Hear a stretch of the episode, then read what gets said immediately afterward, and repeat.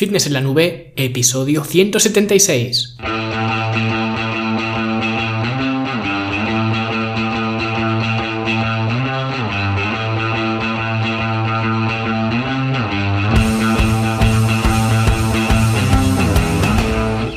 Bienvenidos a todos un viernes más aquí a vuestro podcast A Fitness en la Nube, donde hablamos de fitness, de nutrición, de entrenamiento y donde cada viernes, cada semana os traigo las técnicas, consejos, estrategias, trucos y como lo queráis llamar para que construyáis un mejor físico y tengáis un estilo de vida más activo y más saludable. Hoy vamos a hablar de una temática muy interesante que son los hábitos y los eh, objetivos.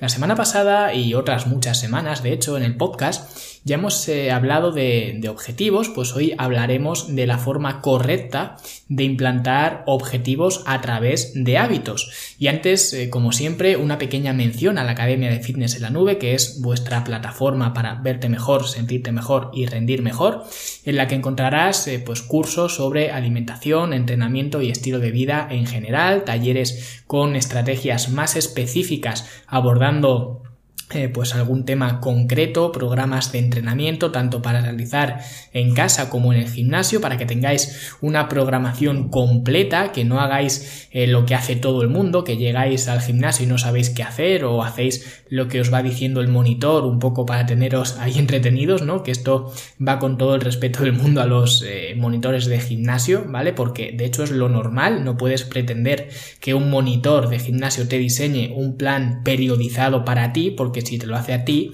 se lo tiene que hacer a otros 300 socios. Así que eh, te acaban mandando pues una eh, rutina que va de máquina en máquina para entretenerte un poco y, ya está, ¿vale? Y eso es lo que la academia te evita, porque eh, tendrás un plan perfectamente trazado de lo que hacer en el gimnasio y cómo hacerlo. Y además vais a tener muchas novedades muy pronto, que de hecho ahora durante el programa os voy a hablar de una novedad que voy a incluir para ayudaros a progresar.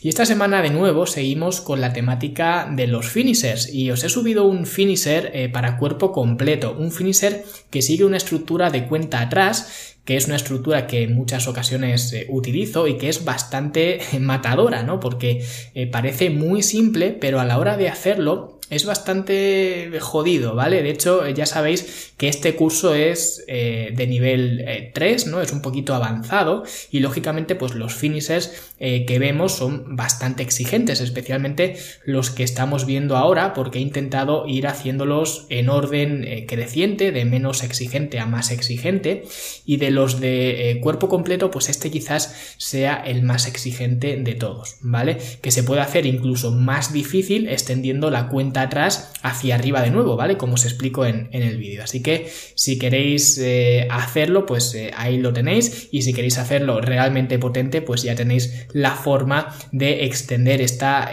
cuenta atrás. Así que si queréis probar este finisher o cualquiera de los otros, hacer los cursos, ver los talleres, seguir la programación de los entrenamientos, y aprovechar pues todas las herramientas y recursos que siempre os voy dejando por aquí, pues solo tenéis que ir a fitnesslanube.com y por 10 euros al mes pues tendréis eh, todo esto y todo lo que vayamos incorporando. Y bueno, ahora sí vamos a hablar primero de los objetivos para luego hablar de los hábitos. Y es que eh, ya me habéis oído decir muchas veces que los objetivos tienen bastantes problemas, especialmente cuando los utilizamos para tratar de alcanzar cosas con respecto al, al, cuerpo, ¿no? Porque el cuerpo no funciona con matemáticas. Yo no puedo adivinar que dentro de tres meses voy a pesar 7 kilos menos, ¿vale? Porque puede que lo consiga o puede que no. Pero es que si lo consigo, no va a ser por mi precisión milimétrica estimando el peso corporal que yo quiero. Puedo acercarme a esa cifra, pero la cifra que me dé la báscula no es un dato que yo pueda controlar. Y de hecho ya hice un episodio hablando de las fluctuaciones del peso corporal que os dejaré aquí abajo, pero el caso es que ponerse un objetivo de este estilo es una receta perfecta para acabar frustrado porque estás depositando eh, tu esperanza en algo que no puedes controlar, como es el número que marca un electrodoméstico, ¿no? Yo una vez escuché decir a una persona de mi círculo de conocidos, digamos, ¿no? Que hizo un curso de estos de entrenador personal o no sé qué, y como hizo el curso de entrenador personal, pues le llevaba la dieta a su novia. y dijo en una conversación que él le ponía de comer a su novia, así como si fuera un, un perro, un animal de compañía o algo así, ¿no? Que le ponía de comer y que con lo que él le ponía de comer, ella pesaba lo que él quería. Y yo me fui al baño por no reírme en su cara y por no empezar una discusión tonta, porque además este es uno de los que piensa que la Tierra es plana y todo esto, o sea que os podéis imaginar el, el, nivel, ¿no? Entonces lo que quiero decir con esto es que fijar objetivos que tú no puedes controlar es bastante peligroso porque deja de estar en tu mano la consecución o no de ese objetivo. Por eso hago tanto hincapié en este podcast y en cualquier eh, sitio donde me escuchéis eh, comunicarme, en el blog, en mis emails eh, que envío, en cualquier en cualquier sitio, ¿no? Que el primer paso de todos es el de asumir la responsabilidad, porque una vez que asumes la responsabilidad, tienes el poder de cambiar esa situación.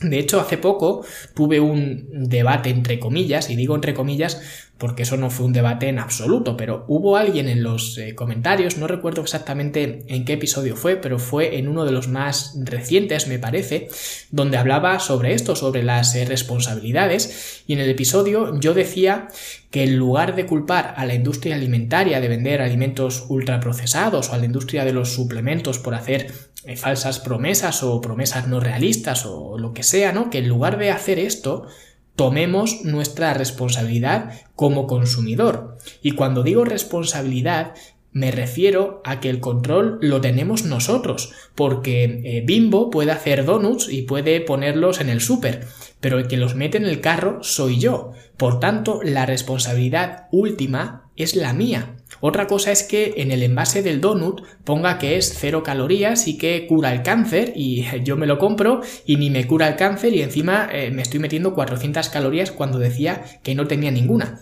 Entonces, eso es una estafa, ¿vale? Y de nuevo, como consumidor, pues tienes tu derecho a, a reclamar. Pero si lo que dicen que están vendiendo es lo que yo estoy comprando, entonces la responsabilidad es mía.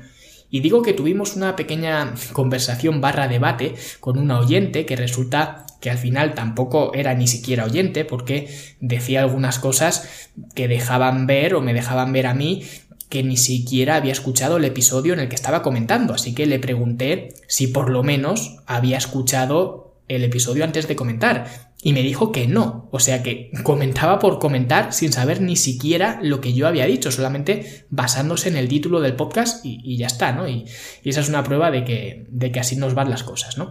Pues decía em, que eso no era verdad y que las empresas tienen también la culpa de todo esto, de la obesidad, de los problemas en la alimentación de la gente y demás, ¿no?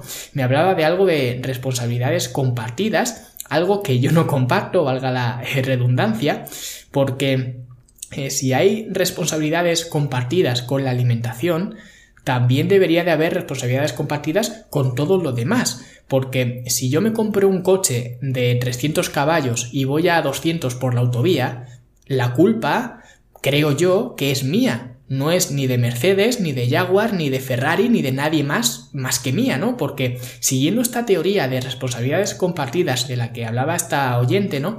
Pues alguien podría decir, bueno, pues si no quieres que la gente corra por la autovía, no les vendas un coche de 300 caballos, que esos coches pues se utilicen solamente para los circuitos y ya está, que esté prohibido ir con ellos eh, por la circulación eh, normal, ¿no? Pero no es así porque la responsabilidad es nuestra. ¿O qué pasa? Que eh, si yo tengo un accidente porque he tenido un exceso de velocidad con el coche, la culpa es mía, pero si me inflo a Donus, la culpa es de Bimbo.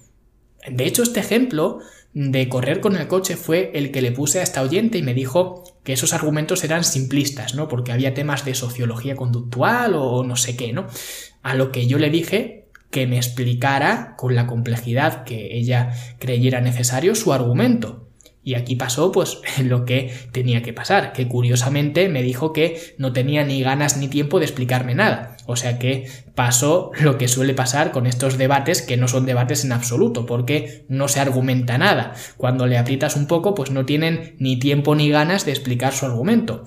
Que sí que tenían tiempo y ganas de expresar su no conformidad con el título, porque ni siquiera había escuchado el episodio, pero cuando le pido que exponga sus argumentos, ahí ya no hay tiempo, ¿vale? Que es lo que suele pasar, tiramos la piedra y escondemos la mano, ¿no? Por eso siempre dejo abiertos los eh, comentarios para que podáis debatir, porque entiendo que muchas de las cosas que yo digo, que yo creo, que yo pienso, no vais a estar de acuerdo, no las vais a compartir.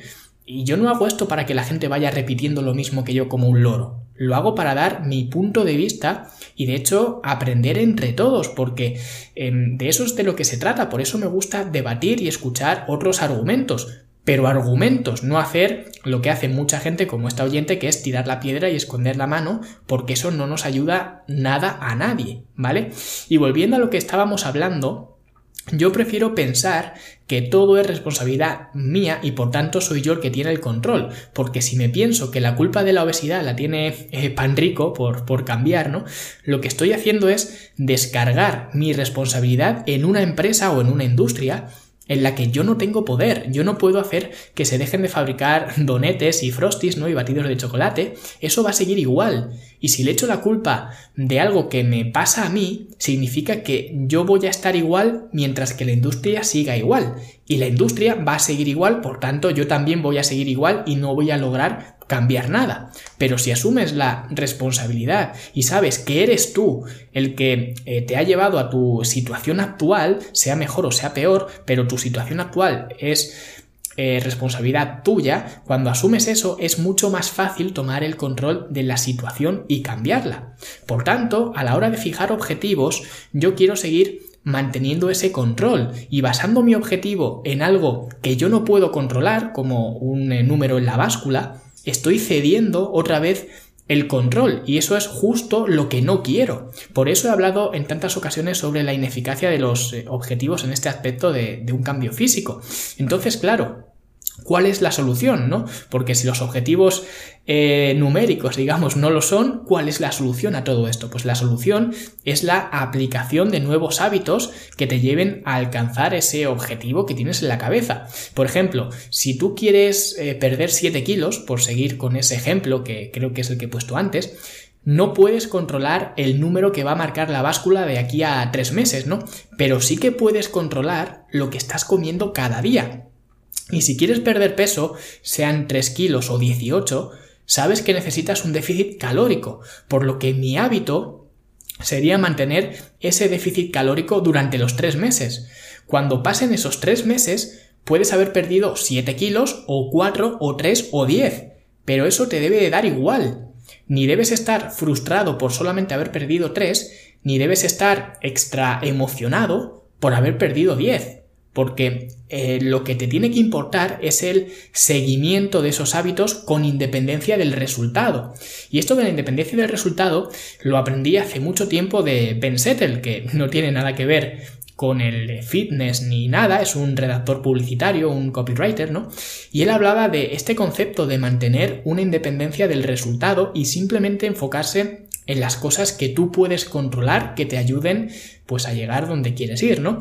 Y os he puesto el ejemplo de mantenerse en un déficit calórico, que sería lo que necesitas hacer para perder peso, pero se puede aplicar a cualquier otro ámbito. Yo cuando empecé a hacer estos episodios, este podcast, eh, no me escuchaba ni la mitad de gente que ahora, ¿no? Y hubiese sido fácil ponerme una meta de tres meses y decir, si en tres meses no me escuchan, yo que sé, mil personas, dejo de hacer esto, ¿no? Pues en lugar de eso, me comprometí a hacer un podcast semanal, cada viernes, independientemente de cuánta gente me escuchara.